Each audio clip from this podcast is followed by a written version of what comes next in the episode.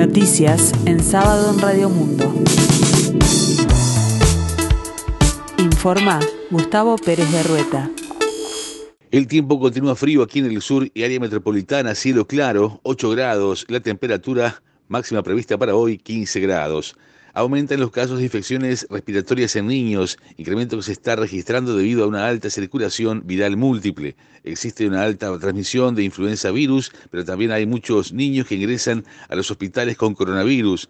El director del Pereira Rosell, el infectólogo Álvaro Galeana, dijo que dicho aumento es normal en esta época del año. De todos modos, destacó que al momento no se registran picos de BRS, causante de bronquiolitis y neumonía en niños y bebés. Galeana dijo que puede ser que se registran demoras en los sistemas de emergencias pediátricos debido al alto número de consultas. No obstante, indicó que al ingreso se realiza una clasificación de los niños para atender a los casos más graves. Galeana recomendó que, de no ser necesario, se consulte al médico a través de telemedicina para la concurrencia al centro asistencial. Antel no se verá perjudicada por la autorización que el gobierno le ha otorgado a cinco cableoperadoras para vender el servicio de transmisión de datos por cable Internet, aseguró el subsecretario de Industria, Energía y Minería Walter Berry. En tanto, la intendenta de Montevideo, Carolina Cose, habló del vaciamiento de la empresa. El jerarca dijo a Radio Montecarlo que Antel es una empresa grande y potente con un liderazgo fuerte y acostumbrada a la competencia, respondiendo así a los cuestionamientos que han surgido desde la oposición. Al contrario, incluso la empresa estatal podría llegar a potenciar su negocio, añadió. En tanto, la intendenta departamental de Montevideo, expresidenta de Antel y ex ministra de Industria, Carolina Cose, afirmó que estamos siendo testigos del vaciamiento de Antel.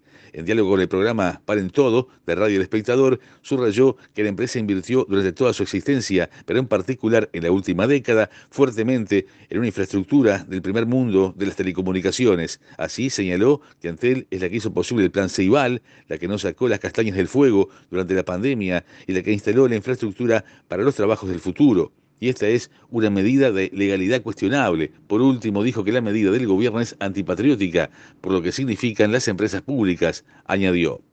El ministro del Interior, Luis Alberto Heber, confirmó que la próxima semana habrá un encuentro de ministros del Interior en Brasilia, donde buscará profundizar los lazos de inteligencia entre los países del Mercosur. El secretario de Estado confirmó también que fue la inteligencia de Paraguay la que alertó sobre el avión venezolano-iraní a Uruguay. El titular del Ministerio del Interior dijo que era altamente inconveniente que aterrizara a nuestro país, ya que no tenía motivos claros para hacerlo. Los tres botes uruguayos avanzaron a las semifinales en cada una de sus categorías en el marco de la Copa del Mundo de Remo que se está disputando en Poznan, Polonia, con un gran día inaugural. El olímpico de Tokio, Bruno Chetraro, cumplió una actuación muy destacada al quedarse con la victoria en la Serie 2 del single ligero con un tiempo de 6.55-52 que le permitió acceder a las semifinales de este sábado, donde buscará meterse entre los seis mejores que pelearán por las medallas. Felipe Kluber participó en la serie de uno de la misma modalidad y quedó cuarto con 7-12-0-4, pasando al repechaje donde se quedó con la victoria con 7-0-2-0 y por ende también se metió en semifinales.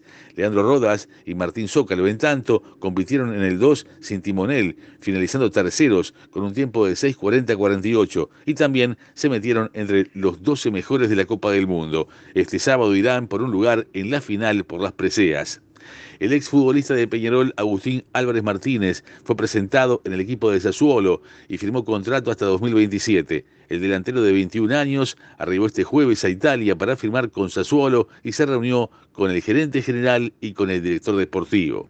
El conflicto entre Ucrania y Rusia trasladó sus escenarios a Bruselas y San Petersburgo, en un caso porque la eh, Comisión Europea recomendó otorgar a Kiev el estatuto de candidato a ingresar a la Unión Europea, y en el otro porque el presidente Vladimir Putin afirmó que no se oponía para nada a ese paso. Aseguró que su país únicamente usaría armas nucleares como defensa y rechazó que Moscú sea responsable de la suba de precios de los combustibles.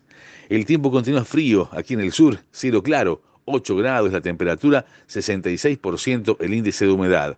La máxima esperada para hoy, 15 grados, para el resto del día cielo claro y algo nuboso, periodos de nuboso. Para el domingo 19 de junio, para mañana, 5 grados la mínima, 17 la máxima. El pronóstico es de cielo algo nuboso y nuboso, algo nuboso y nuboso.